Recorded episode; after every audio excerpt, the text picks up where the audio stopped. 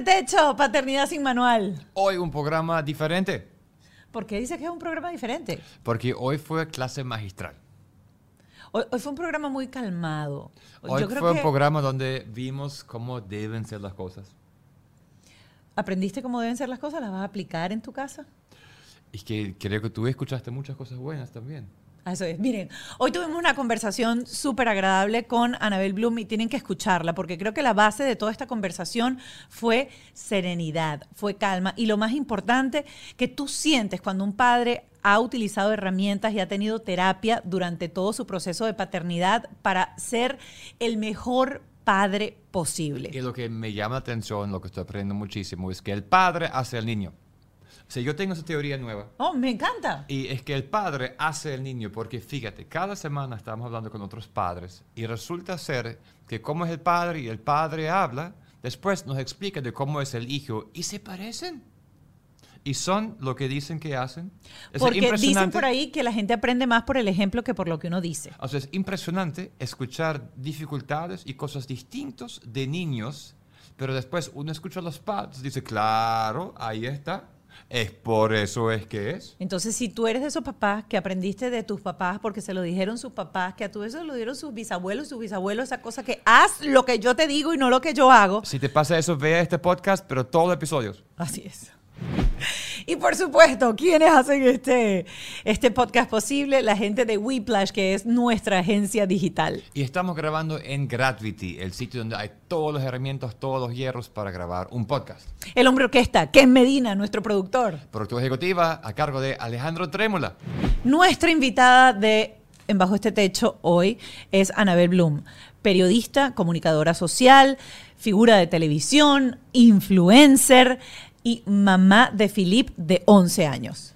Pero también tiene dos hijos más de su matrimonio con Manuel, que se llaman Ilan y Daniel. Ya tienen, ¿cuántos años tienen? 20 y 18 años. Así que todo una ensalada que ella tuvo que resolver, pero ella no es la madrastra, mala. Ella no. quiere que le digan madrastra y sus hijos no le dicen madrastra. La dicen bonus mom. Qué lindo eso. Y ella le dice a sus hijos bonus kids. Es Así- que hicieron, vienen, vienen, vienen, cuando uno tiene un bonus track en un disco, que es lo máximo. Así que hoy un programa muy diferente con un bonus person. Cool. Y aquí estamos otra vez en Bajo este Techo, hoy con una invitada súper especial, presentadora. De paso, tengo la dicha de conocerla desde hace muchísimos años, de compartir, este, no solamente en el canal, sino compartir fuera también. La puedo llamar amiga Anabel Bloom, periodista, mamá y madrastra. Ay, sí. Aunque el término madrastra en mi casa jamás se ha usado. Ya les contaré. ¿Qué ¿No palabra se usaba? ¿Cómo dicen? Se dice bonus kid, son mis hijos. Son Ok. ni hijastro, ni madrastra, ni Ah. padrastro. Mis hijastros son mis bonus kids. Ok. Y Philip le dice a Manuel, mi esposo, le dice Pipi, pretend papá. Ok. Oh. Se lo puso Philip. Ya hablaremos, acá hay full tela Mira, que ¿y, cómo habla- ¿Y cómo hablas con los niños? ¿En inglés o en español? En la casa? español. A todos, ¿sí? En español, en español. Entre ellos, como buenos hermanos, hablan en inglés. Ajá. Como buenos hermanos nacidos en Estados Unidos. ¿Tienes cuánto tiempo en Estados Unidos ya? Yo ¿Tú? tengo 13 años. No lo puedo creer. Estás como nosotros, No más lo o menos. Llegaste en 2009, ¿no? Eh, 11, 12, 2000. 13, yo, también llegué- 13. yo me 2009. casé, 2009. yo me casé el 31 de enero del 2009. Ok. Y el, me mudé el 2 de febrero del 2009. Del Y 2009, desde ahí- sí. Nosotros, nosotros? también, 2009, octubre, 18 de octubre del 2009, no se me olvida. ¿Cuándo nos casamos? No me acuerdo, eso sí. no, no nos acordamos cuando nos casamos. Pero ¿puedes nos casamos, eso? nos acordamos de eso. ¿No tienen anillo que tenga No. la fecha? Tú sabes qué me pasa con Manuel, con mi Ajá. esposo. De repente decimos, ¿es el primero o es el 2 de agosto el aniversario? Una vez nos pasó, yo dije, conchale, nos estamos poniendo viejos. Menos mal que el anillo lo, lo tiene por dentro. atrás. Ah, es el 2 de agosto. ¿Ves? Un, un motivo para hacernos el anillo. Sí. Nunca nos hicimos el anillo. La verdad, nosotros nos casamos por los papeles, porque él los necesitaba. Bueno, pero para que les sirva de recordatorio, pueden hacerse el anillo. Yo me casé por amor, señor Immigration. Yo me casé de verdad por Ya amor. tiene, ya tienes residencia, Sí, ya ciudadanía, ya todo. so- ya podemos decir la verdad, fue puro interés. Los hijos son, no sé, de verdad los trajo la cigüeña. No sabemos pedimos, nada. los Sí. alquilamos, los Exacto, alquilamos. exacto. Ellos los van a devolver. Mira, hablando un poco, eh, ¿cómo es Philip como, como niño? ¿Y cómo ha sido tu rol de mamá desde el día que te llegó a tus brazos? ¿Tú eres de esas mamás que cuando lo viste dijiste el amor de mi vida, qué cosa así? ¿O de repente lo recibiste así y dijiste, Dios mío santo, ¿y ahora qué? Y empezó aquel montón de nervios a decir, ¿y ahora como yo soy responsable de esta criatura? Un poco de todo.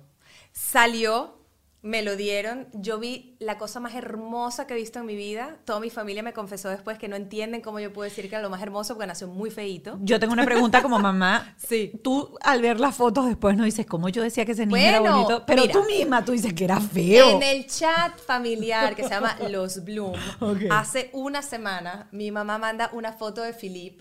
Yo no sé si estaba pujando. Philip nació muy grande, pesó casi 10 libras. Wow. Y lo parí, gracias. Eh, 10 libras. No le quedaban los pañales de newborn del, Claro. del hospital. El tipo nació hechecito, nació así como, bueno, era, era él, era el, el padrino de los otros niños del retén, era, era muy cómico, o sea, ese día fue muy divertido. Y yo vi la foto, la foto es la más fea que pudo encontrar mi mamá para mandar al chat, el niño como pujando, yo creo que estaba haciendo pupú y dice, ¿qué estaba haciendo Filipe aquí? Eh, seleccione su respuesta. Entonces, uno, pupú. Dos, le apretaba el pañal. Tres, no sé qué, todas las anteriores. Y mi hermano dice, no, seguro le quitaron el iPad. Porque como es adicto al iPad y al teléfono, mira, el, el chiste. Eso lo, eso lo vamos a tocar más Pero adelante. era muy ponerme feo. un poquito así para no tapar eh, a Ralph. Entonces sentiste como aquella Sí, pero de calidad verdad de- sentiste ese momento porque yo no sentí nada de eso. O sea, yo Mónica, Mónica tampoco lo sintió. Mónica, ¿tú sentiste O eso? sea, yo esa Tampoco. cosa de que tú lo ves y es el amor de tu vida, yo puedo decir sea- que la sensación de amar fue creciendo con el tiempo y cada día digo, ¿cómo es posible que yo pueda amar más a este ser? Pero ese momento en la clínica, aparte de todo el regocijo de que al fin, o sea, tu- tuve mi bebé, qué emoción, yo quería ser mamá, yo tenía más miedo de repente de la responsabilidad de ahora en adelante. El- esa cosa de la muerte súbita, me paraba en la clínica cada dos minutos a escucharlo. eh, Yo, yo recuerdo que incluso cuando yo llegué a la casa, yo me sentaba frente a la cuna así en la noche solamente para ver si estaba respirando. Ah, yo le ponía el dedito acá. ¿También hacías eso? para sentir que, que el calorcito. Para responderte, yo sí sentí que llegó el amor de mi vida y porque es el amor de mi vida, me entró ese miedo absoluto de, oh my God, yo soy responsable de este ser. Si no le doy teta, no, no se muere porque hay tetero, ojo, no, pero es como que si no le doy teta, si no estoy pendiente darle su tete, si no le cambio el pañal, se quema. Era como que, ¿y ahora qué? Pero con el amor de mi vida. O sea, era como ese temor a... ¿Qué voy a hacer cuando mi mamá se vuelva a Caracas? Por ejemplo, eso era Ah, más lo que me preocupaba. Lo que más me preocupaba era cuando mi mamá y mi papá se vayan a Caracas porque me echaron una supermano.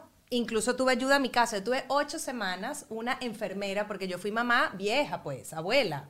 Mi mamá me echaba broma. Yo no sé si tú, si nació tu hijo o tu nieto echándome broma. Yo di a Claro, luz ¿no? Igual. a los 35. Oh, y si tú recién eras abuela, yo era bisabuela, No, entonces. bueno, pero te estoy contando. O sea, Claro, era como... Claro. Pero, hey, felices todos. Eh, y yo le dije a mi mamá, yo necesito una enfermera que me enseñe todo, porque en mi familia no hay primos chiquitos, no hay hermanitos, no hay sobrinitos, no hay nada. Entonces, Philip es el primero por los dos lados, por el lado de su papá y por el lado mío, eh, eh, recién nacido, Que en llegar a un una familia. Entonces yo decía, yo no sé nada de recién nacido. O sea, hay gente que tiene que decir mi ahijadito, mi primito, mi hermano. Claro. En mi caso, no. Entonces yo contraté una enfermera por ocho semanas.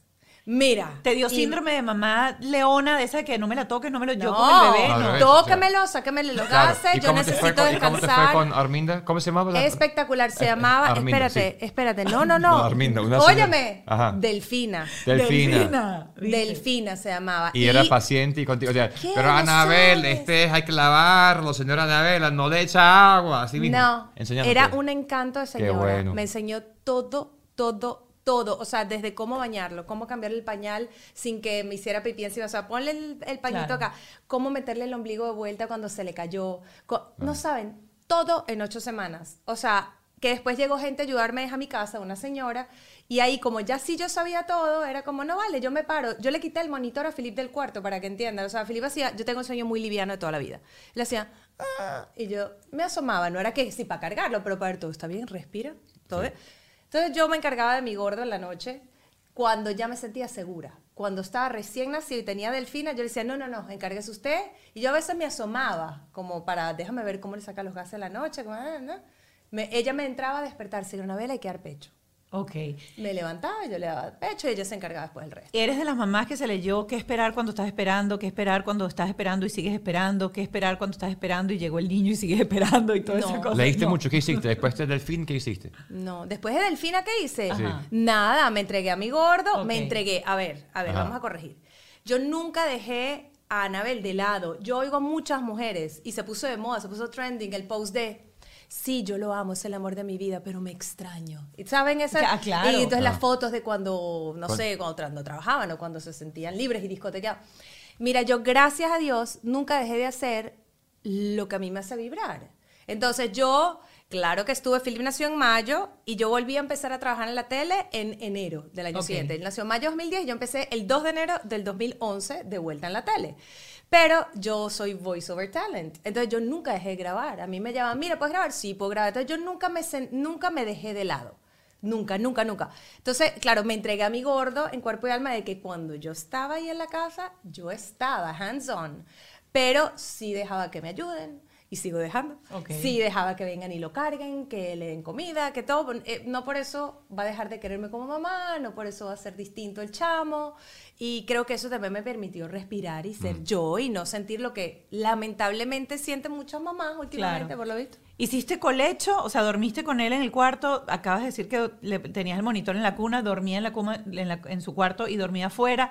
¿Hubo algún momento en donde tú tuviste que aplicar alguna técnica para que el niño se quedara en su cuarto tranquilo en esas noches? Él durmió siempre en su cuarto, lo ponías en su cuna y ahí se quedaba. Yo lo ponía en su cuna y se quedaba. eh, a mí me encantaba cargarlo y me decían, después no lo cargues, se va a acostumbrar a dormir nada más en brazos. Y yo dije, ay, a mí qué me importa que se acostumbre a dormir en brazos, se desacostumbrará en algún momento, no toda la ¿Y vida le pasó eso? ¿Se acostumbró y tuviste que Sí, desacostumbrarlo? yo nunca lo desacostumbré porque para mí era un placer dormirlo, estar con él, eh, ocuparme. Entonces no, no es como que, ay, déjalo llorar porque pobre niño. Él fue un niño muy bueno desde que nació. ¿No te pasó eso? Porque es que cuentos de mamás que dicen, no, eh, yo hago la técnica esta que lo pongo en la cuna, el niño llora y cuento con el cronómetro No. eh, un minuto y entro, y después tres minutos, y después cinco. No, a mí no me pasó, pero en lo absoluto, yo me acuerdo que llegamos a la, la- la casa del hospital, por tres días después, ya ni me acuerdo. Y como que la tercera noche en la casa, el niño se acostó, o sea, la última toma, digamos, 12 de la noche, 7 de la mañana y yo no sé nada de Philip. Yo llamo al pediatra y le digo, Billy, Philip no se levantó en la noche a comer. ¿Qué hago? Me dice, no se lo cuentes a tus amigas. Te van a empavar. Esa fue la respuesta del pediatra. Claro, si un perfecto. niño no llora en la noche, no lo despiertes a darle comida. Punto. Buen tip. Tú sabes que yo no hice eso con el primero porque no le, no pude, yo no pude dar pecho, yo tuve que dar fórmula. Y entonces me, era como que me decían que la fórmula era cada, cada cuatro horas y yo levantaba al niño cada cuatro horas para darle fórmula. Claro. Lo acostumbras como un perrito. Cada cuatro horas el niño se despertaba. En cambio, con esta yo empecé a dejarla así como que si ella no llora, no le doy comida. Si Claro. ella no llora, no le doy comida. Y en menos de lo que me di cuenta, ya ella dormía la noche entera. Así me pasó con Philip, es mi único hijo, entonces no, no puedo decir y comparar con el otro. Yo lo hice, digamos que por instinto, yo podía haberlo despertado esa noche, pero creo que yo estaba tan agotada y Delfina tampoco me llamó para que le dé pecho, ella tiene muchísima más experiencia que yo obviamente, y lo dejamos dormir. Y la respuesta del pediatra fue, no se lo cuentes a tus amigas que te lo van a empavar, se va a empezar a despertar el niño. Entonces, ¿Tuviste depresión posparto? ¿Tuviste algún No. cambio así? Nada, fue Nada. perfecto tu El posparto. único momento que sentí, así que se me salió una lagrimita, fue cuando me estaban sacando la silla de ruedas del hospital, normal. Y yo dije, "¡Ah! y ahora yo no conocía a Delfina. Eh, Delfina fue mi salvador, ahorita que está. Esto es un homenaje a Delfina. Ok. Para que sepan. Eh, yo decía, no conozco a la enfermera, porque yo soy una tipa relajada. Entonces ella me decía, señora Abel, ¿cuándo es su fecha? Y yo le decía, bueno, mi fecha es el 11 de mayo. Felipe nació el 10. Eh, ok, sería bueno que yo llegue tres días antes a la casa, no sé qué, ta, ta, ta. Pero como venían mis padres de Caracas y mi hermano, yo como que estaba pendiente de otra cosa. Yo le dije, no se preocupe, yo le aviso, yo le aviso. Yo le aviso. Le avisamos fue cuando ya el niño había nacido. Entonces imagínate, yo conocí a mi hijo y a la enfermera prácticamente en los mismos días. Entonces, mi único momento de angustia fue, ¿y si Delfina no llega? Y no Claro. conozco a Delfina, y si Delfina no me gusta, y si Delfina no es tan buena como me cuentan, eso fue todo. El día que entró Delfina a la casa, hicimos clic súper chévere y no sentí ni temor ni nada en ningún otro momento. Felipe era muy pegado a ti, es hijo único. tú, vienes, tú tienes un hermano, o sea, vienes de, de una... Cuando uno se cría con hermanos es como diferente a cuando eres hijo único. ¿Tú sientes que hay alguna diferencia, que es súper pegado a ti? Eh, ¿Te tocó en algún momento esas cosas que llegas a un sitio y el niño está pegado a la pierna de la mamá y cuesta como que integrarse o... No, No.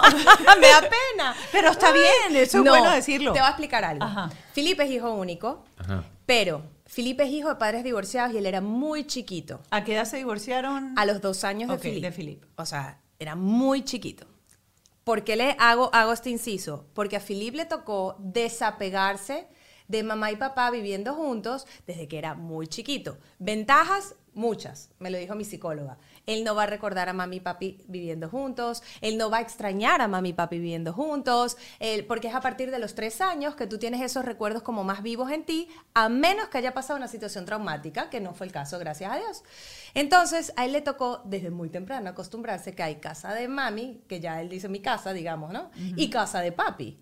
Entonces, es como un desapego, él no, no estaba todo el día pegado a mí, como no estaba todo el día pegado al papá.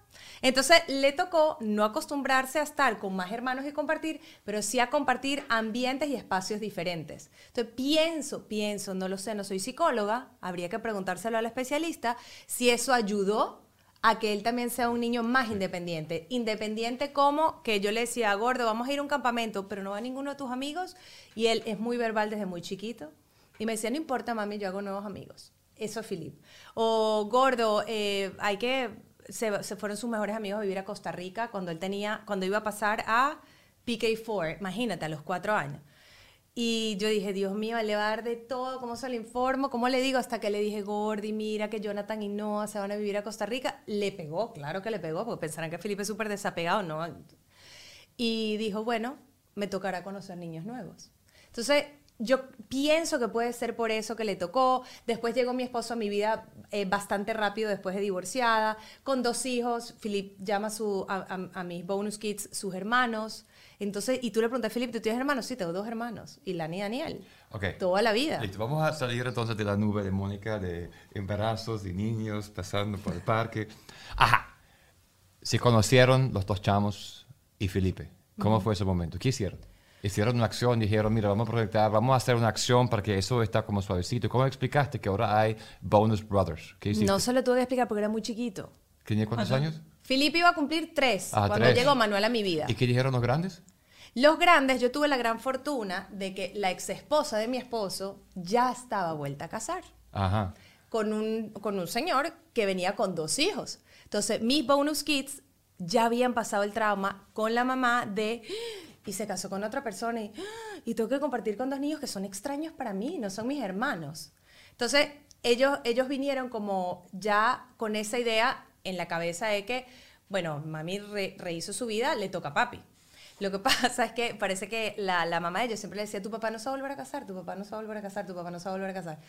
Eh, su papá estuvo un tiempote soltero. Entonces, digamos, me, me conoció, eh, y, y, Lan, el grande, apenas me conoció, apenas no, como a los tres meses de haberme conocido, me dijo, prométeme que nunca me olvidar. Prométeme que tú nunca vas a dejar a mi papá. Y yo, tres meses conociendo a este señor, yo qué sé, estoy recién divorciada. Y yo, ¿por qué, papi? Me dice, porque es que desde que tú llegaste a la vida de papi, papi sonríe más y papi está más chévere. Y prométemelo. Y yo, bueno, ojalá que no los deje. Yo, bueno, papi, yo te prometo que voy a hacer todo para, para que eso no ocurra, pero no te lo puedo asegurar. Eran niños ya de la de Philip. Claro. claro, 11, 12 años. No, tenía 11 Ilan y justo estaba cumpliendo 10 Daniel cuando yo llegué a la vida de ellos. ¿Qué tal era tenerlos o por cuánto tiempo los tenías dentro de casa? Porque venías de un niñito de 3 años a pasar a unos niños adolescentes, criados de otra manera, criados por otra mamá, y obviamente esas son costumbres diferentes. Sí. Y llegan a tu casa. Sí, fíjate. No, y la niña tenían 11 y 10, como te digo. Ellos compartían full conmigo también, porque Manuel, padre soltero, o sea, divorciado.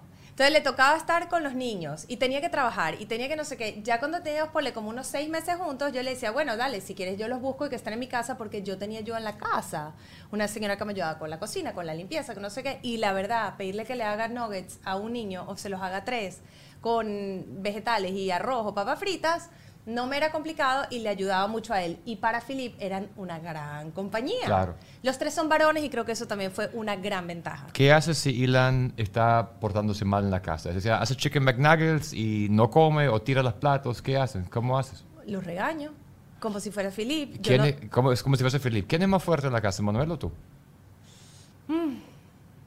Yo diría, eh, eh, ya en cuanto a quién es más A estricto. orden, estricto, o sea, Anabel, mil por ciento. Anabel es la que rato dice, eso va largo. por acá, eso va por acá. Van de Sí. viaje el fin de semana, plan de fin de semana. Ay, no quiero, quiero mi laptop, no quiero. O sea, el grito que tú conoces, que dice, ay, quiero estar en el teléfono, puedo jugar Roblox un poquito más. ¿Quién dice ya no más Roblox? Yo. ¿Qué sistema tienes? ¿Tienes un, un contador de tiempo en el celular? ¿Les bloqueas la, ¿Hay alguna No, manera para no, contabilizar no. Mira, el te lo juro que yo, por ejemplo, Philip me es más complicado. Ya los grandes, bueno, ya imagínate, ya no viven con nosotros, están en Israel haciendo el ejército, o sea, los dos. Los extraño a rabiar. La casa se siente vacía. Es terrible y la gente me dice, ah, le digo, no, no, no, no, los extraño terrible. acostumbrado a eso, sí, claro. O sea, les estoy hablando que mis hijastros dicen, si papi y tú algún día se divorcian, que no existe, Dios no libre, Sí. nos quedamos contigo. O sea, quiero que el tipo de relación que yo tengo con mis hijastros. O sea, y tú lo acompañaste a ellos en el colegio, o sea, de lunes a viernes con tus pro babies, what's it called? Eh, bonus kids. Bonus kids. Tú vas al colegio, tú hiciste todo con no, ellos. ellos colegio. tienen su mamá. Sea, la mamá está con ellos fin de se- tú estás fin de semana con ellos. No, nosotros tenemos. Ajá, cinco años atrás. Sea, ellos tenían 13 años cuando Sí. llegaron a tu vida. ¿Qué, ¿Qué hicieron durante la semana? ¿Estaban contigo o no? Estaban dos noches, a ver, fin de las semanas que les toca, el fin de les tocaba, el fin de semana con su papá, Ajá. estaban nada más una noche de la semana con su papá, para que Ok. entiendan. La- las semanas donde no estaban el fin de semana con su papá, dormían dos noches a la semana con su papá, para más o menos tener tiempo equitativo. Ok. Cuando yo llegué a la vida de Manuel, como al año, año y medio, que ya Manuel me había pedido matrimonio, ellos hablaron con su mamá y les dijeron, el fin de semana que no estamos contigo, eh, que no estamos con papi, el lunes lo queremos dormir con papi. Ok. O sea, estaba, para estar casi 50% del tiempo igual en una casa y en la otra. Porque yo, yo creo que siempre sintieron mucha estructura en la casa, mucho amor. Porque en las mi mamás casa. se llevaron bien, porque tú te llevas bien con la ex y eso es la clave del éxito, ¿Tú te llevas básicamente. bien con la ex? Sí. Yo me llevo bien Sí, con la ex, está. tenemos una relación cordial. ¿Se comunicaban? Sí, no, no, no, Para dar- no, no. no, Tenemos una relación cordial. Eh, ella, toda la comunicación de ella es con, con Con Manuel. Manuel. Bueno, era que ya son unos adultos. O sea, era con Manuel, pero siempre como que previo conversado conmigo. Es decir, por mí podían estar de lunes a lunes en mi casa. Quiero que Y entiendan. nunca hubo aquella cosa de que de repente ellos llegaron a casa de su mamá y hubo algo dentro de la rutina, la estructura que no les gustó y, y hubo así como una llamada a botón, como que, porque lo estábamos conversando con otra pareja y era así como que tú con tus hijos tú pones las reglas y tú con tus hijos tú pones las reglas y si hay que mandar a recoger algo, eres tú con tu hijo, no yo. Porque era como habían establecido la, la relación. Si tú eres la que pone las reglas dentro de tu casa, ¿ok? Y hay que, ciertamente uno tiene como que un orden, la hora de comer, sentarse a la mesa, el bañarse, o sea, y son niños, quieras o no quieras, perfectos, perfectos. No, ninguno. No son. Este, y, y si un hijo de uno le dice a uno, oye, pero qué fastidio, que tú- tú", o sea, ojalá no fueras mi mamá cuando se pone en esa época intensa, imagínate tú si el que te está regañando te está diciendo algo, no es tu mamá, es tú. Eh, ¿cómo, es que, cómo, es que la- cómo es que le Tú- dice? tú Bonus pre- kids. en este caso, pretend mamá. Pretend mamá. Que tampoco. Eh, soy la pana de la casa. Tiene que haber algún momento en donde, pregunto yo, donde hubo aquella cosa donde Anabel se tuvo que sentar un momento y decir, ok, ¿de qué manera me voy a comunicar yo para que esto mejore? Sobre todo para darle herramientas, si has llevado de, de una manera tan, tan cordial, digamos, esta unión de esta familia rehecha, para que la gente que está viviendo de repente esos problemas y está escuchando ahorita o está viendo el podcast diga, wow, a ella le funcionó decir esto, a ella le funcionó llamar a botón en este momento y parar las cosas aquí para que no sigan adelante, porque a veces uno deja pasar ciertas cositas y se va creando como una bola, una bola y cuando quieres detener, ya entonces hay como heridas o ay que tú, que yo y hay como una fricción ahí que no es chévere llegar a ese momento. No, es muy terrible. Mira, desde el día uno yo tenía eh, eh, varias cosas muy claras. La primera, Mira, Mónica, yo estoy aprendiendo muchísimo de Internet y mi presencia digital en el podcast de Whiplash. Te lo digo de verdad que Refresh es mi nueva obsesión. Porque Marjorie, Marjorie nos da tips prácticos sin tanta teoría. Es que eso, mira, si algo tiene Whiplash es talento para No, hacer es bueno. las cosas entendibles de temas que parecen súper complicados. O sea, Whiplash no solo es la mejor agencia de tecnología y marketing al que debes recurrir si quieres hacer crecer tu negocio o si quieres vender en Internet. También te enseñan a hacerlo como un pro. Así es. Si aún no estás trabajando con ellos o de repente ya tienes tu propio equipo, visítalos. weplash.com y agenda ya una asesoría. Porque ahí te van a estudiar y te dan el paso a paso de lo que tú debes hacer realmente para crecer en Internet. Con ellos vas a ir sobre seguro, que te lo digo yo. Si tienes una idea grande o pequeña, Gravity es sin duda el lugar donde te van a ayudar a darle forma y volar hasta convertir esa idea en una realidad. Tantas cosas que hacer, escribir, grabar, diseñar, crear, nada es imposible en esta nave y nosotros somos prueba de esto. Si deseas contactarlos, visítalos www.gravity.com. Jason Hyde, No Time to Waste cuando hablamos del planeta es importante tomar acción. Así que nosotros somos embajadores de esta marca de joyería sustentable, en donde todas las piezas de color que tiene la joyería son plástico reciclado de los océanos. Sabemos lo complicado que es todo ese plástico en el océano. Hay que apoyar las marcas que hacen algo para mejorar nuestro ambiente. Los lentes, acaban de sacar una línea de lentes que con cinco botellas de plástico hacen el marco de los lentes y los cristales son biodegradables. Busca la página, se llama Jason Hyde, www jasonhyde.com, no time to waste. Justo esta semana hice el cambio de los dispositivos de silicón que le pongo a Clio en las orejitas para corregir las bien llamadas orejas de Dumbo. Y el cambio se empieza a notar. Es consistencia, esto es unos pequeños eh, dispositivos de silicón que van colocados en el pabellón de la oreja pegados aquí. Y si el bebé está chiquitico, vas a poder corregir esa, digamos, eh, oreja o pabellón abierto. Y no duele, o sea, no hay que el niño está, la niña está gritando o que sientes alguna cosa de molestia, simplemente estás corrigiendo las orejas de Dumbo. Se llama Auto Stick y también sirve como corrector estético para los adultos. Es decir, si tú tienes las orejitas así y no te quieres operar, pues vas a poder colocarte esos pequeños dispositivos. Son prácticamente invisibles. Nadie va a percibir que tienes esos, digamos, adhesivos ahí atrás y bueno, eh, el chalequeo dicho en venezolano o la broma o el chucho dicho en cubano te lo vas a ahorrar. Otro stick. Yo no llegué a la vida de esos niños a sustituir a nadie. Ellos tienen su mamá, a la que quieren y a la que yo me he encargado desde el día uno que llegaron a mi vida, yo me he encargado de que la respeten. Porque, porque es más fácil para cualquier ser humano criticar a lo que es suyo que lo que le es ajeno. Entonces ellos podían llegar a mi casa y decir, es que mi mamá es de... Y yo, más respeto con la mamá. Yo puedo pensar lo que yo como adulto quiera y lo comparto con mi esposo como adulto a puerta cerrada por la situación que hayan vivido los niños con, con esa padre, sea mamá o papá, ¿no? Entonces yo jamás llegué a sustituir a nadie. Siempre les, les inculqué que tienen que respetar tanto a su papá como a su mamá, porque igualito que llaman, porque mi papá es un loco, epa, cuidado, y uno lo puede decir de sus padres también. Claro. Y yo llamo a mi hermana, ¿qué, qué, qué bolas mami? Mm. Claro, claro. pero ellos se sienten con la libertad de hablarlo conmigo. Entonces, mucho respeto. También tenía muy claro de que los niños tenían que tener su espacio con su papá, incluso cuando ya nos íbamos a casar. Aunque viviésemos de lunes a lunes en la misma casa. ¿A qué me refiero? Si los niños quieren ver un partido de básquet con su papá, mi amor, decía yo Manuel, te sientas con los niños a ver el partido de básquet. O sea, pero y tú, sin mí. Yo quiero que los niños sientan que te tienen como papá. Yo no llegué a quitarles a nadie. ¿Cómo llegó esa, esa sabiduría? Esa sabiduría a ti. Cuéntanos de tu vida, o sea, cuéntanos de tu infancia. ¿Qué fuiste tú como niña? Tremenda. ¿Cómo fuiste tú? No, yo era una niña que me encantaba jugar con los varones, béisbol, fútbol, tal. Me encantaba jugar con mis, mis amigas mujeres también, pero yo era como muy eh, desarrollado el lado masculino y el lado femenino, los dos a la par. Eh, era una niña bastante tranquila. Dice mi mamá que nunca tuvo problemas con muchachos rebeldes adolescentes, que le hicimos la vida bastante fácil. Mm. Yo era una niña que si mi mamá me decía no, yo decía, ok, y seguía y me entretenía en otra cosa.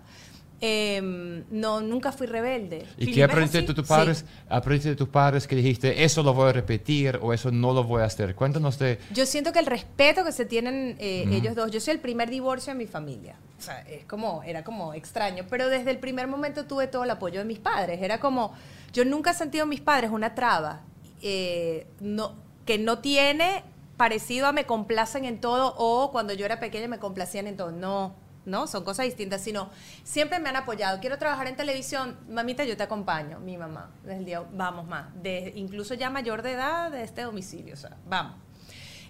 Más las cosas no están bien con el papá del gordo, yo creo que me quiere divorciar, te apoyamos, sin cuestionar, sin, pero tú estás segura, ¿sabes? Como siempre ahí apoyando, conteniendo. Y eso es algo que yo eh, dije, yo, yo quiero repetir eso, por lo menos con mis hijos, ¿no? Mm. Ellos están felizmente, bueno, no sé qué tan felizmente después de 50 y pico años de matrimonio, pero tienen toda la vida casados. Eh, yo ya, yo, yo sentía que yo quería darles ejemplo a mis hijos. No fue la primera vez, será la segunda. O sea, yo tenía muy claro cuando conocí a Manuel que yo me quería eh, casar nuevamente y tener eh, un hogar bonito para criar a mi hijo, que, entienda, ¿no? Yo sí creo en el matrimonio, entonces me era importante casarme y tal. Cuando Manuel y yo estábamos de novios, él me decía, yo no me quiero volver a casar, yo no me-". Y así me tenía. Y yo llamé un día a mi mamá y le dije, ma, o sea, yo estoy enamorada de este hombre, pero hasta, hasta los tuétanos. Era una cosa así que las medias se me caían como se me caen ahorita todavía más por mi marido. Pero si él no quiere formalizar conmigo antes del bar mitzvah de Ilan, que es a los 13 años, como la primera comunión de nosotros los judíos, yo voy a tener que terminar. Le dije, yo voy a cumplir 40 años. Yo, yo, Filipe está chiquito, yo quiero rehacer mi vida. Yo, yo quiero, me gustaría tener otros hijos. Me gustaría. Yo, y mi mamá me dijo, te apoyamos. ¿Entiendes? Es como, ahí está. Bueno, y resu- después Manuel me sorprendió. Jamás se enteró Manuel, hasta después. Que tú habías tenido esa conversación con tu mamá. Sí, ja- jamás se enteró, o sea, que de verdad no fue por presión ni que me dijo vamos a casarnos, nada. Era que él había agarrado mucho miedo al matrimonio por sus experiencias. ¿Y, Y qué pasó que- con tus padres que tú dijiste, eso lo voy a cambiar, modificar, mejorar? Ah, bueno, cosas del, del día a día, por ejemplo, no, no sé, eh, mi- yo, yo le cuento todo a mi mamá y le doy demasiado peso a la, a la opinión de mi mamá, que puede ser muy bueno en algunas cosas, pero no muy bueno en otras. Yo podía estar segura que quería hacer algo en la que no le estaba haciendo daño a nadie. Y si mi mamá me decía, no me parece, ok, entonces no, no me parece no. Yo dije, yo no quiero ser como tan, yo quiero aconsejar a mis hijos, pero no como imponer, no es que ella me impusiera, pero yo, yo me lo autoimponía. Si mi mamá, si yo pensaba negro, ella me decía blanco, para mí es que era blanco. No, no sé si me explico. Había- ese tipo de cosas.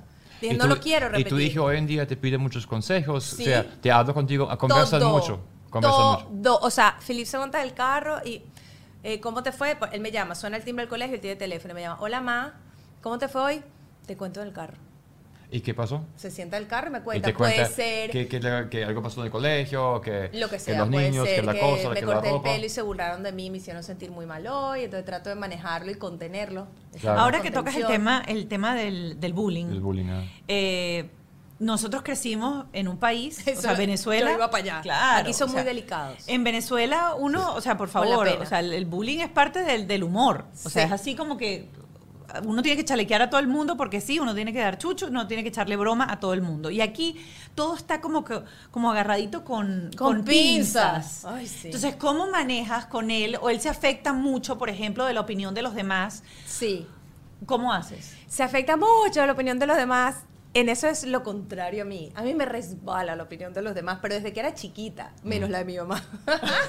pero me, toda la vida me ha rebalado. Y tu hijo va a trabajar en, o sea, va a trabajar en televisión de la comunidad judía, menor de edad. Y mi mamá, que en todo me apoyaba, decía, sí, ¿cuál es el problema? Y a mí me resbalaba lo que pudieran hablar. Y a mi mamá también, o sea, como que me, me- ahí estaba conmigo.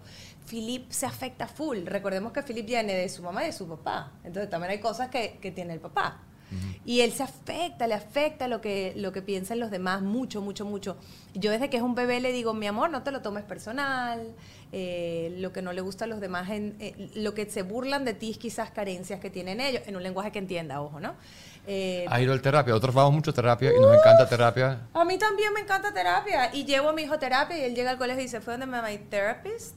Eh, yo soy muy pro terapia, me parece sumamente importante ir a Ok. terapia. Yo cuando me iba a divorciar, mi temor más grande era cómo manejo este tema del divorcio para que mi hijo no se afecte. Recuerden, Claro. primer divorcio en mi familia, yo no tengo experiencia con eso. La Claro. referencia que tenía era de mis dos mejores amigas que le fue fatal con los divorcios de sus padres. Y yo decía, yo, esa era la referencia que yo tenía. Yo decía, mi hijo no, no, yo no quiero que él pase por lo que pasaron ellas. ¿Esa fue la primera vez que, que hiciste terapia? No, chica. O sea, ok, No. para la familia, ya habías hecho antes. Así, ya o sea, que yo soy Sí. pro terapia. Ok. Sí, sí, sí. Ok. Mil, mil por ciento pro terapia.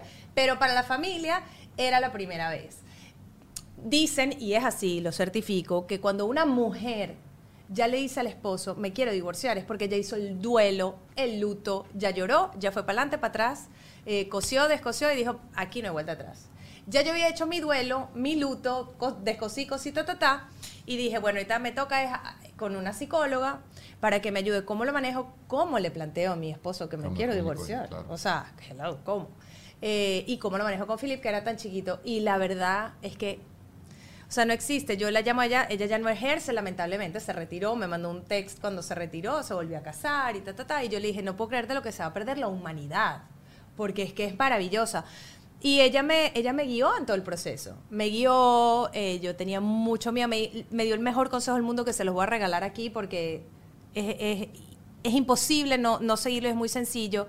Y era, yo le decía, ¿Cómo voy a empezar a trabajar y dejar a mi hijo? Yo me cuestionaba todo. Lo que no me cuestionaba recién dada luz, me cuestionaba todo el momento del divorcio. Era, eh, ¿y quién se va a volver a.? Yo quiero rehacer mi vida, pero ¿quién se va a fijar en una mujer de 38 años, eh, eh, de casi 38 años, recién divorciada, soy una fracasada? Fue horrible, ¿no saben? Yo, que siempre he sido muy segura de mí misma, me sentía una cucaracha, era horrible, era horrible. Y ella me ayudó mucho, me dijo, ¿sabes cuántos hombres buenos van a pensar que soy una mujer mala, que no soy buena pareja? Normal que les pase, normal. Y me dijo, ¿sabes cuántos hombres buenos también escogen mal? O sea, con alguien con los que no se llevan bien. Eh, ¿Sabes cuántos hombres más bien van a estar felices que aparece una mujer ya madura, que pasó por un divorcio y lo superó y que tiene un hijo? Hay hombres que a lo mejor no quieren tener más hijos, que quieren tener... Me, me contuvo mucho. Y el consejo fue, mamá feliz, hijo feliz. Tú tienes que hacer lo que a ti te haga feliz. Mm. Tú no tienes que andar llorando porque te estás divorciando, hay una pérdida. Pero no, no está de más que salgas y te ríes con tus amigas. No está de más que salgas y disfrutes un café. Porque era que yo sentía que me, estaba, me tenía que autoflagelar, no hacerme daño, ¿no? Pero era como que no, yo tengo que estar en mi casa llorando porque... eh, ¿Cómo voy a estar sonriendo si le quiero pedir el divorcio a mi marido o ya en el proceso de divorcio? Porque hablas mucho de la religión. ¿Cómo fue eso de la religión? ¿Cómo hace la religión con tu hijo? Los otros, los bonus kids, están en Israel, en el mili- está haciendo servicio militar en Israel, pero son americanos. Sí, sí. ¿También van a hacer servicio militar aquí? No, ellos querían ir a hacer el servicio militar israelí. Es como un programa que hay para muchachos extranjeros. Sí, sí, sí. De, de 24 meses algunos, otros de 18 meses, y ese es el que quería, el que, el que quería hacer ambos. Los, ambos aman y adoran el Estado de Israel. Sí. Son súper sionistas, entonces nos avisaron a nosotros y a su mamá, obvio, que eso era lo que ellos querían ser recién graduados, pero después volvían a Estados Unidos para hacer su college. ¿Cómo hablas de la religión de tu hijo? Porque hoy en día, obviamente, o sea, ¿qué hacen? Van mucho a la sinagoga, hacen muchas cosas, Bueno, hacen actividades. Manuel, mi esposo, él- su familia, digamos que es un poco más ortodoxa. Todos somos judíos. Yo toda la vida he sido súper tradicionalista. Amo las tradiciones judías, me fascinan.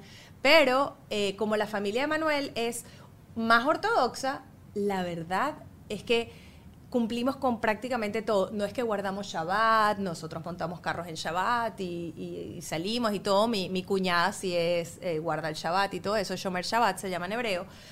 Pero hacemos todo y como todos somos judíos no hay problema, o sea, es como más, más sencillo, ¿no? La, la crianza y, y- y el observar todas las tradiciones y costumbres. ¿Y cómo abordas? Porque yo, yo crecí, o sea, yo estudié en el Friedman, por ejemplo, que era un colegio laico, y desde muy pequeña tuve contacto con todas las religiones. En mi colegio habían judíos, en mi colegio habían este, eh, católicos, habían cristianos, eh, y había como, como una apertura a entender y a ser muy, a aceptar.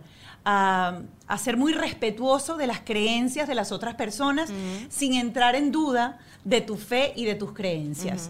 Eh, ¿Cómo abordas eso con tus hijos? ¿Has hablado, o, o con Filip, pues has hablado de eso, de que existen otras religiones, de que existe gente que tiene unas creencias totalmente distintas, este, que existen, no sé, los, bui- los, los budistas que creen en infinidad de deidades, o sea, hay un universo como muy grande que tiene que ver mucho con el respeto hoy en día y con, con la aceptación, la tolerancia, que creo que es tan importante en esta época. Sí, sí.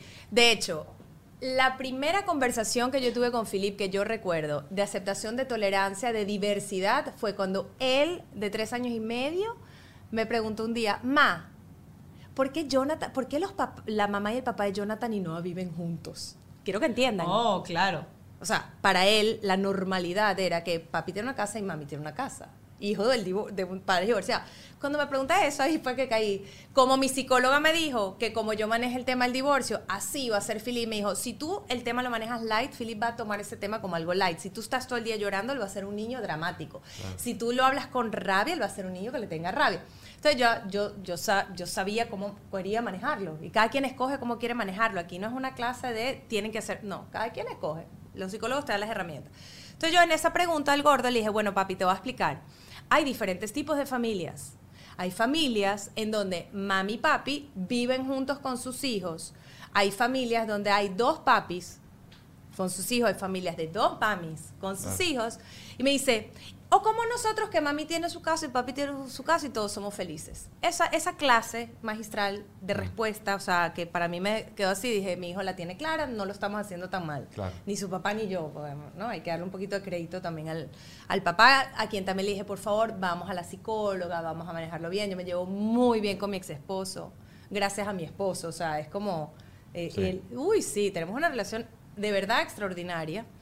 Eh, y ya, entonces en ese momento que yo dije, ok, Felipe entiende el concepto de diversidad, cuando me ha ido preguntando, o por ejemplo, él, él no podía entender que su nana no era, no era judía. Ahí, ahí fue el primer momento que me dijo, pero, pero ma, chiquitico, pero ¿cómo José, Josefina se llamaban en, en ese entonces la nana, ¿cómo José no es judía? No, mi vida, hay diferentes religiones, hay gente que cree en tal- Ah, ok.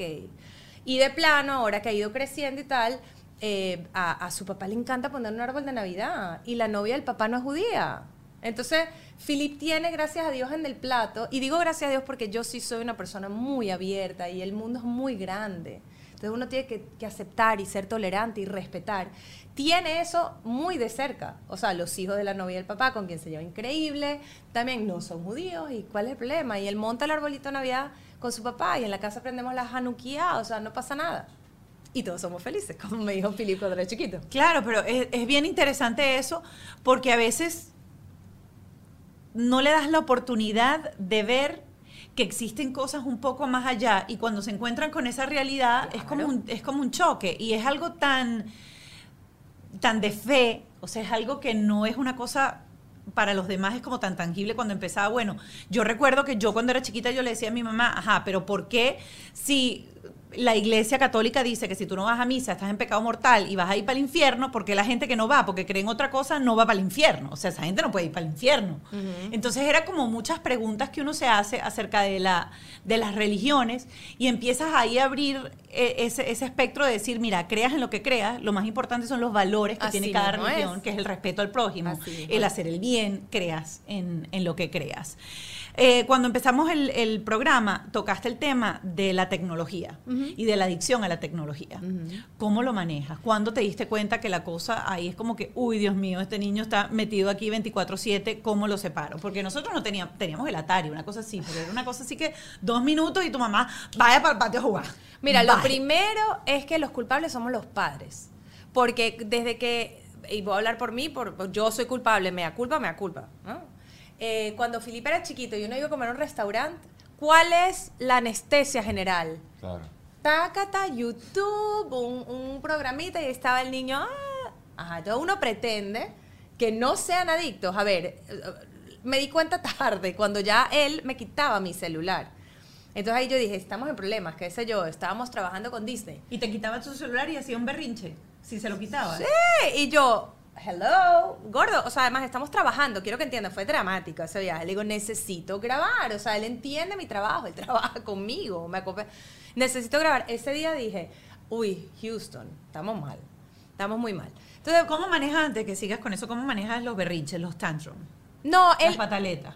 Las pataletas para mí, o sea, las pataletas a lo mejor no es lo mismo que una pataleta dramática para otros padres, porque Filip las pataletas son muy de niño maduro, es así, pero, o sea, mami, ¿qué pasa si no grabas? Por decirte, grabas cinco minutos después, que estoy en la vida número siete.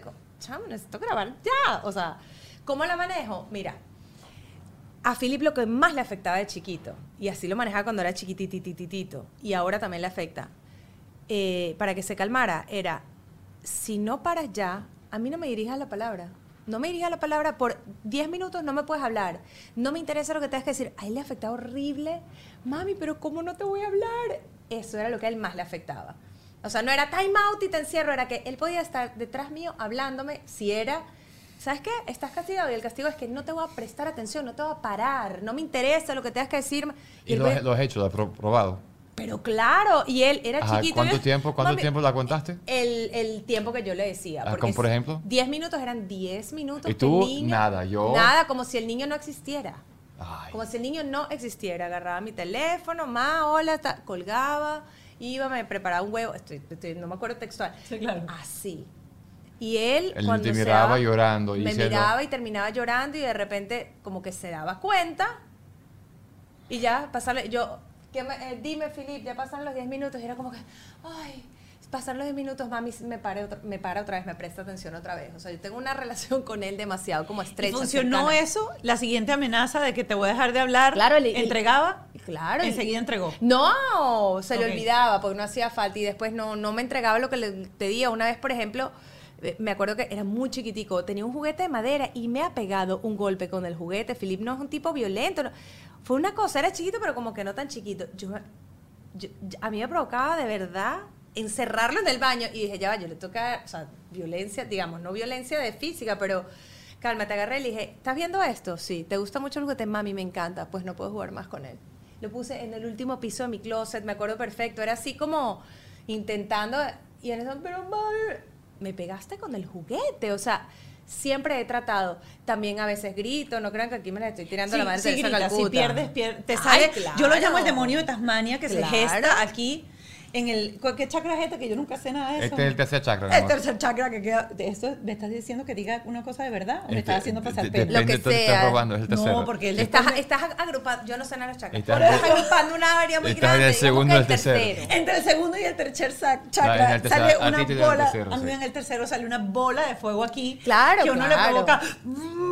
Claro, y lo hago, pero eso me ha dado... Pero tú le das un, tú le das un, no te provocas un, un No. Nunca has Fíjate pegado. que nunca, tus nunca. ¿Y a ti te tus pegaron? padres nunca. Nunca, una ¿Nunca te vez, nunca. Mi mamá una vez me amenazó, me amenazó así con, yo no sé qué habré hecho, que de verdad que yo era muy calmada, pero no sé qué le habré dicho, a lo mejor única vez que levantó así la, la chola. Y yo, pero no, no me dio, pero me, me asusté, quedé así petrificada y dije, oh my God, no me la puedo jugar porque me van a dar. Tú sabes, así- pero no, nunca. Yo a Philip jamás. ¿A le- tu hermano? No, no, no, a ninguno. Jonathan tampoco, no, nunca- no, no, a ninguno. nunca le- ¿Tú, nunca pergas- ¿Tú pegaste a tu hermano? Ay, Yo, yo le, le escupí a mi hermano. Ah. Y les voy a contar porque esto es dramático, dramático, inolvidable. A mí me dio lechina. Ajá. Y yo estaba aburridísima en la casa. Mi hermano es tres años mayor que ¿Cuántos yo. años tenías cuando te dio lechina? Yo iba, yo ¿Te creo que como en tercer grado. Ok, como Que- nueve, Sí, ocho, Ocho, nueve, nueve. no sé. Y yo estaba aburridísima en la casa, era una cosa que yo decía, yo ya no puedo más. Y se ha acostado mi hermano en el sofá, llegó del colegio cansado. Yo le- me acuerdo que le abrí las, las manos así y le dije, abre la boca. Y le escupí porque yo dije, lo quiero contagiar. Mira, ese niño no me mató él a mí porque Dios es grande y se contagió cuando ya yo estaba curada. ¿Sabes? El Claro. periodo de ¿Qué? Sí, incubación. sí, correcto. Tu mamá- ¿Y, y tu tus mamá padres qué hacían? Tu- no, tus padres también hacían eso, del silencio de no te hablo por un tiempo. No, no. ¿Dónde aprendiste tú eso? No ¿Dónde, sé. ¿Dónde llegó esa idea de es no que hablar? Philip siempre ha sido muy verbal. Sie- yo no sé quién salió. y siempre todo es mami, porque mami, mami, mami, mami, mami. Y estamos mucho tiempo juntos, es la verdad. Entonces, claro, yo dije, capaz y no funciona, pero era así como que no me hables, era así, no me hables. Yo lo que le decía era, no me hables, no te quiero oír, mi, mi- mi frase y sigue siendo ahorita, no te quiero oír. Y él va detrás, de- no es que los seres humanos queremos hacer lo que nos dicen, lo que nos prohíban. Claro. No te quiero oír. Y para él eso es horrible, horrible. Y ahí dijiste, por ahí está mi... Y le dije, es, este, es mi Este. castigo. Este. No sé si funcione con sus hijos, pero a mí me volviendo, funcionó. volviendo otra vez a la tecnología, ¿verdad? Este, negocias con él, ¿cómo, cómo llevas el tema? no, tú dices, mira, sea 10 minutos más o no te hablo. No, ahorita no es no te hablo, ahora es dame el teléfono, es hora de dormir, dame el No, teléfono. No, no, quiero más, no, un No, juego no, más. no, quiero se lo terminar, quito. quiero- Ras, se lo quito. ¡Eh, me lo quitaste! No, no, ¿Qué ya no, No se lo nada. olvida. No, no hace nada, dice fine. Mi- Mira, hay un chiste en mi casa que sus hermanos lo- siempre se burlan de él y Manuel, mi esposo, es como que Filipe puede agarrar y decir, de verdad, yo necesito, yo quisiera que me compren unos zapatos nuevos de básquet porque no sé qué. Gordo, o sea, te compramos unos zapatos de básquet hace un mes, por decir algo. Mami, pero es que de verdad, porque... Gordo, que no. Fine. Todo con Felipe, fine. Y no se molesta, no queda picado con uno. Fine y sigue. Él nunca ha sido un niño malcriado. digamos. ¿En los estudios? Excelente, excelente. Le dieron ahorita un diploma de honors, no sé qué cosa. ¿Hace tarea solo él? Hace Desde- tarea sí. solo de- desde que yo tengo uso de razón. Ayer llegó a la casa y me dijo, ma, tengo midterms. No puedo creer que está en middle school, partamos de ese punto, ¿no? Mami, tengo midterms, no sé qué, la semana que viene y tal, entonces voy a distribuir mi tiempo haciendo tal cosa y la tarea. Y yo, ok, gordo, no me hagas de verdad. Mami, I'm in middle school, no tienes que ser un policía. O sea, y es que él está acostumbrado a que yo en eso soy un general. O sea, desde que le empezaron a mandar tarea era, tú haces la tarea, o sea, tú quieres jugar, tú, esa, esa es mi, mi manera de negociar con él. Tú quieres jugar, tú quieres eh, la computadora, tú quieres no sé qué, haces toda la tarea. Entonces se acostumbró y él hace toda la tarea. Te la muestra y en ese momento tiene chance a... No, me la mostraba, ahora desde que está en middle school, yo aplico el, ¿sabes qué? Yo confío en ti. Eh, no, no me te, muestro la tarea. Bueno, yo confío en ti. Si necesitas mostrármela, me la muestras. Yo confío en ti porque nos llegan todas las notificaciones y ha salido excelente. Y el darle ese voto de confianza hace que él se esmere también en, en querer hacerlo y seguir saliendo bien. ¿Cómo haces con la, con la alimentación? ¿Ok? Ay, Eh, el otro día estaba escuchando una, una psicóloga que decía, bueno, pero es que si el niño lo que quiere, o sea, ponle tres opciones, y si el niño lo que quiere es comer pasta, es déjalo comer pasta. Y yo por dentro andaba como en horror porque Sí. tienes que enseñarlos también a comer y no pueden comer solamente lo que ellos quieran. Es como que esto es lo que hay, esto es lo que se come. Mira, Felipe era el mejor comiendo. Eso era brócoli, coles de Bruselas, aguacate. Es una cosa que yo decía, ¿a quién salió? No sé. Y de repente un día, adiós luz que te apagaste. Se convirtió en el niño como común, ¿no? No quiero nuggets, si quiero pasta, y que eso es puro carbohidrato y chicken nuggets y no sé qué y tal. Llamé a mi pediatra otra vez, Billy. ¿Qué hago? Esta si me dice, una tapa, déjalo, no lo obligues. Él ha comido muy, muy bien por muchos años, no se te va a enfermar, no va a pasar nada, tranquila. Y no, no soy intensa, no era intensa. Eh, ahora soy un poco más intensa. De, gordo, por favor, prueba un, una comida a la semana. No te pido más. Prueba un vegetal. No, que no quiero, nada. Coño, pa, te lo ruego. O sea, te lo Y ahí vamos. Él ha aprendido también que ahorita lee tablas calóricas y la- ¿sabes? está entrando En justo esa- en esa onda. En esa onda. Y no, mami, quiero perder peso porque él está un poquitico, digamos, no jamás gordo, pero rellenito, pues. Eh, no, mami, es que quiero correr más rápido en básquet. Y no, mami. Entonces, él solo como que ha caído en cuenta. Pero el tema alimentación sí no, no, no tengo 20 puntos en la boleta. No tienes creo, que, 20. creo que estoy raspada y todo. Pero ¿te, te enfrascabas en ese momento en el, en el de la comida o llegaba un momento que decía, bueno, está Ah, bien, no, al me rindo. Porque yo recuerdo, por ejemplo, mi mamá decía, no te levantas de la mesa hasta que no te termines de la comer la Bueno, comida. sí. Y yo podía pasar tres horas sentada en esa mesa.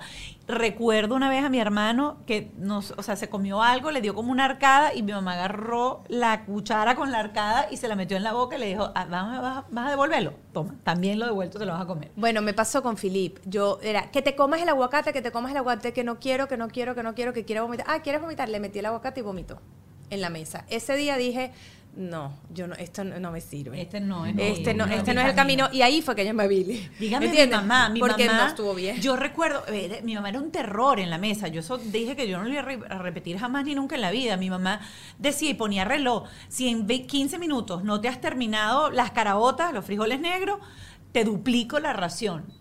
Y venía y agarraba otra cucharada y te metía otra cucharada. Y a mí me daban las 4 o 5 de la tarde sentada en la mesa y hasta que yo no me terminaba No. ese plato, mi mamá no me dejaba pararme y eso era un drama. Ah, No, yo no soy así con Philip, jamás lo he sido. Más bien, mi esposo, déjame que te cuente, y yo tengo también una pelea con él. ¿Por qué Cada- come? No, Ah. espérate, él es así, él está comiendo. Ya mis, mis bonus kids, ya esos empezaron a comer como unos Adultos. trogloditas, adu- no, como unos adolescentes, ya Ok. son más grandes, pero bueno.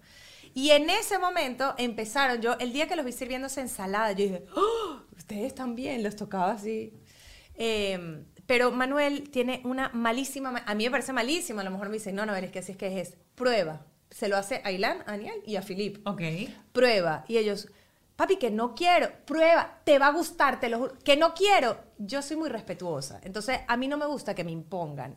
Y no me gusta, impo- no me gusta imponer. Hay Pero es que también los niños no quieren probar No porque lo ven verde y importa, dicen no quiero no probar. importa. Eh, ¿Sabes qué? Entonces, Filip no quiere probar calabacín gordo. ¿Quieres hacer una torta calabacín con más? A Filip le gusta de vez en cuando. Hagamos un pan de calabacín. Pruébalo, pruébalo. Otro día le dice, mira, ojo, tengo 01 en la boleta en alimentación. Se los dije antes, no Claro, se crean. claro. Pero son como cositas que que me lo han dicho expertas en, en nutrición, digamos, oye, no se lo meta obligado porque le va a agarrar tirria, hazle algo chévere y luego le dice, mira, eso rico que comiste, que era más dulcito, es esto que tienen acá. Yo he respetado, por ejemplo, yo soy, yo sí desde chiquitico yo le digo prueba. Lo que sí yo hago es que yo digo, mira, vas a probar. Si no te gusta, lo puedes votar. Y yo le pongo la mano y él lo vota. Y así me ha pasado que le ha gustado muchas cosas y se la come. De hecho, mi hijo come hasta siwi, por ejemplo. Wow. Eh, encanta, sí. pero sí le digo, mira, prueba, esto es nuevo. Entonces, ya ahorita empieza en la época de que comen con la vista, entonces lo que le parece disgusting, lo que le parece horrible, le parece horrible. Y yo le digo, pruébalo. Si no te gusta, tú sabes que está a la mano. Y como yo siempre le di esa opción de que si no te gusta, lo puedes votar, hay veces que me lo vota, hay veces que de repente dice, este.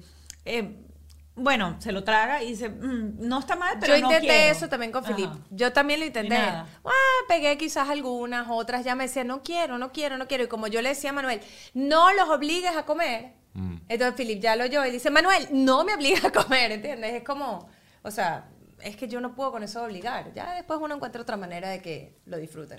Hay una parte en el programa en donde tenemos noticias este, que aparecen en la prensa y que tienen que ver obviamente con este, nuestros hijos, con la manera de criar y todo esto. Esto se llama Pasa en el Mundo. Hay una chica oriunda de Estados Unidos aprovechó una distracción de un secuestrador, no sé si lo vieron en las Sí. redes, y pudo avisar a alguien lo que estaba ocurriendo en ese momento. La seña. Y eso de verdad pasó y la joven de verdad estaba secuestrado porque aprendió en TikTok a hacer una señal especial. Y Ya tú lo sabes. ¿Tú lo sabes? ¿Cómo es eso? La señal es esta. Cuando tú le haces esto a- eh, así, es que estás, En peligro.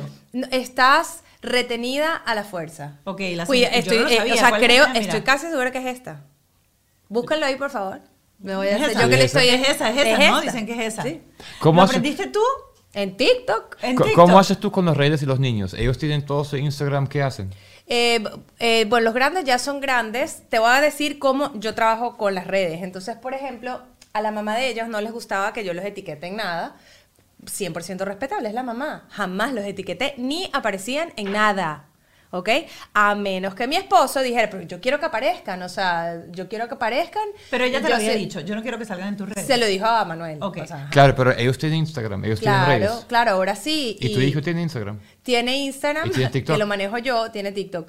Tiene un Instagram que manejo yo y tiene un Instagram eh, que no manejo yo, pero que no es público, es poco porque él quiere ver algunas cuentas, yo veo lo que él ve, yo le pido el teléfono para revisárselo, pero tipo de mutuo acuerdo. Creo que si no me lo quisiera dar, con más razón se lo quito, ahí si no hay tu tía, así como no me gusta imponer, hay momentos donde tú, tú eres el padre, la madre, o sea, hello. Mm. Claro. quiero revisar con qué chat, con quién chateas, quién, qué sí, hablas, con qué, quién, qué estás qué- haciendo, la, la, la. Y él sabe que es así y él a veces me dice, mami, toma. O- Revisa. No Revisa. o sea, toma, mamá. Eh, yo le respeto mucho su privacidad, pero en eso él sabe que No, eso no por ahora, Sí, hasta sí. que sea mayor de edad, no mentira. ¿Y cómo filtras, cómo, cómo filtras el contenido?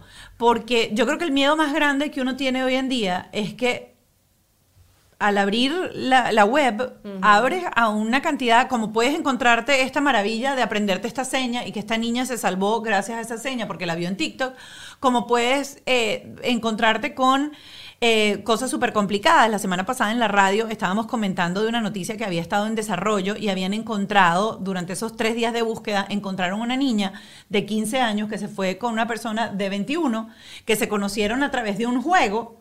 ¿ok? La niña supuestamente no le había dicho al tipo que tampoco que tenía 21, pero la niñita tenía tres días desaparecida, la niña apareció, ella dijo, yo no estuve secuestrada, yo me fui, pero se conocieron a través de un juego, se Sí, conocieron a través sí. de una aplicación. Te voy a decir algo, es tremendo.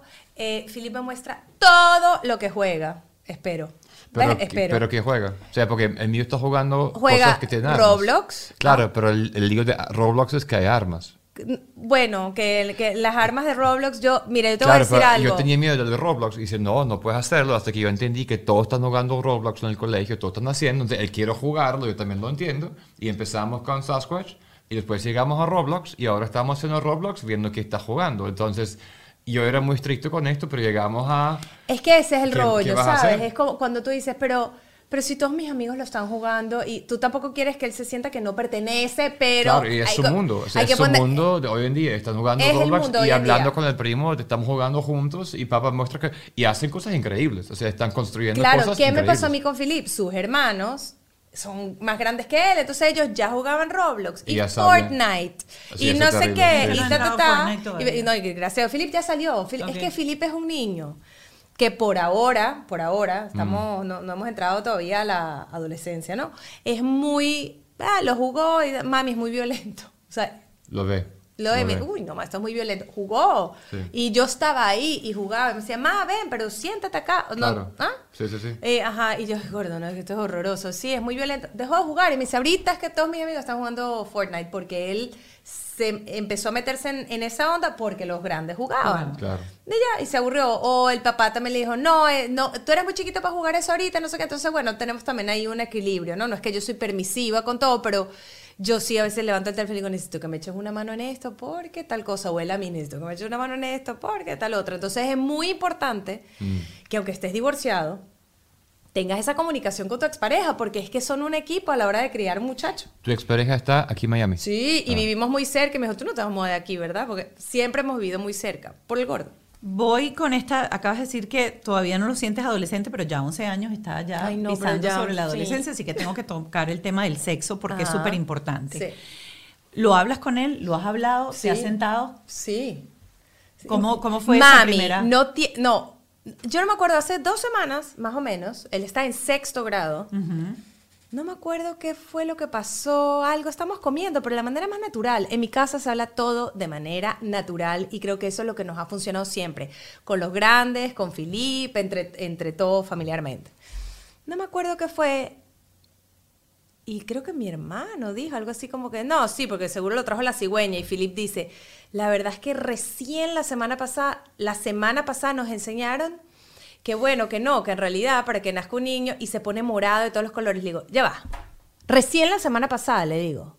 Me dice, sí, le digo, yo podía jurar que te lo enseñaron, pero legítimamente, yo podía jurar que te lo enseñaron el año pasado, gordo, en cuarto grado, no, no sé, como Tú que... me- nunca lo habías tocado, él nunca te preguntó, nunca salió el tema de no, cómo... llegó un día de un, de un sleepaway camp y me dijo, Ma, ¿tú sabes para lo que se usa un condón? Entonces yo le digo, sí, ¿tú sabes para lo que se usa un condón? Bueno, yo no me escandalizo, entonces eso también... Entonces, bueno, es que Leo, que es un amigo de él, como tiene hermanos mayores, y no sé qué, entonces, bueno, sí, Leo nos explicó qué tal, tampoco tenía que darle mayor explicación, lo que le dijo Leo tampoco era la cosa, pero yo no me escandalizo. Entonces yo juraba que en el colegio, tipo puericultura, nosotros, yo no me acuerdo ni en qué año, nos dijeron cómo se No, hace. yo creo que en, en bachillerato. a Yo- nosotros bueno, yo no me acuerdo. Entonces, eso este- uno en la edad de uno. Bueno, era yo no como sé, que- yo no sé, pero como también yo tengo mis bonus kids, Claro. que esos eran candela. Entonces yo di, y ellos le, siempre le hablaban a Felipe y le decían, gordo, es verdad que no, yo lo sé por Ilani y Daniel. Todo es por Ilani y Daniel. Pero eh, no es, no está en la todavía de gordo. ¿Te acuerdas que me contaste lo que es un condón? Toma. No. Claro, no, todavía no no es chiquito, no, es mi bebé, pero por fíjate, favor. me parece, me parece interesante, no sé si porque obviamente yo tuve todo el proceso in vitro que yo, Ajá. Mark sabe perfectamente cómo, cómo, cómo se hacen los nenés, por ejemplo. No, no, no, ya va, Philip también. Y él me decía, mami, no me hagas hablarlo aquí en la mesa delante de todo el mundo. Y le digo, no, chico, yo no te voy a hacer hablarlo va, delante de todo el no mundo. sabe, O sea, no Mark sabe. Ok. Philip agarra y dice, "L- Algo de complázcanse que les voy a decir que el papá tiene la semilla.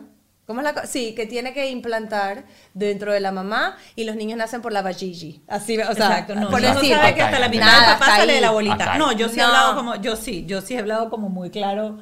O sea, yo.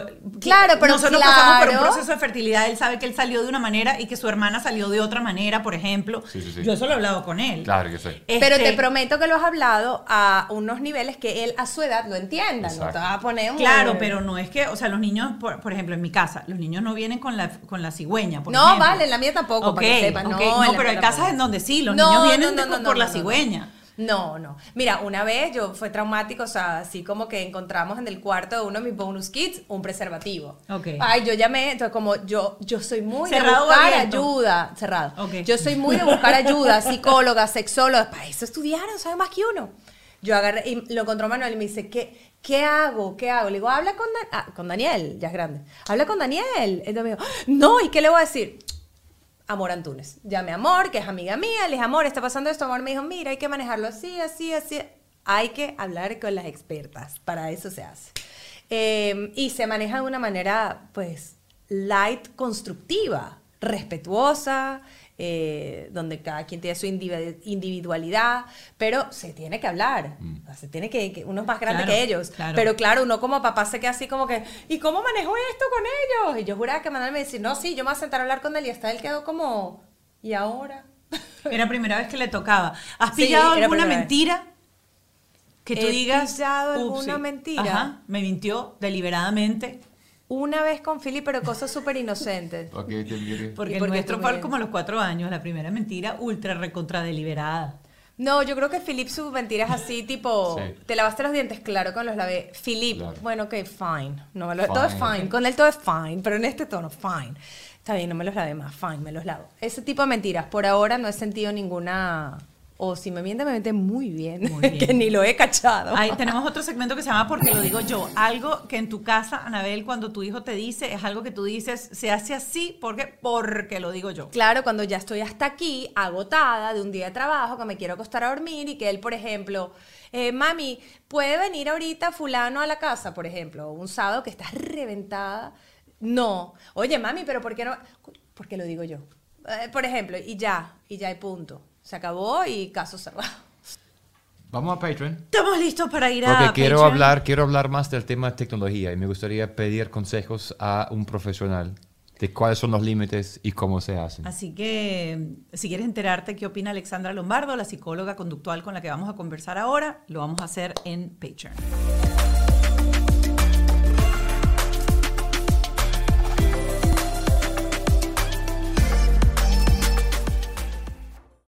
¿Estás listo para convertir tus mejores ideas en un negocio en línea exitoso? Te presentamos Shopify. Tal vez no lo sabías, pero nuestro podcast More Than Mamis es un negocio y lo empezamos por supuesto para desahogarnos y hablar sobre la maternidad, no para convertirnos en expertas de ventas y del e-commerce. Así que sí, necesitábamos ayuda para vender nuestro merch y poner en marcha nuestra tienda. ¿Y cómo suena con Shopify? Llegó otra venta. Shopify es la plataforma de comercio que está revolucionando millones de negocios en todo el mundo. Ya seas un emprendedor desde tu casa o desde donde sea, Shopify es la única herramienta que necesitas para iniciar, administrar y hacer crecer tu negocio sin dificultades. Con Shopify puedo gestionar pedidos, envíos y pagos desde cualquier lugar, brindándote toda la información y estadísticas de tus ventas al detalle. Regístrate para un periodo de prueba con tan solo un dólar al mes en shopify.com barra sonoro, todo en Ve a shopify.com barra sonoro para llevar tu negocio al siguiente nivel. Shopify.com barra sonoro. Lucky Land Casino asking people what's the weirdest place you've gotten lucky? Lucky? In line at the deli, I guess? Aha, in my dentist's office. More than once, actually. Do I have to say? Yes, you do. In the car before my kids' PTA meeting. Really? Yes. Excuse me, what's the weirdest place you've gotten lucky? I never win and tell. Well, there you have it. You can get lucky anywhere playing at LuckyLandSlots.com. Play for free right now. Are you feeling lucky? No purchase necessary. Void where prohibited by law. 18 plus. Terms and conditions apply. See website for details.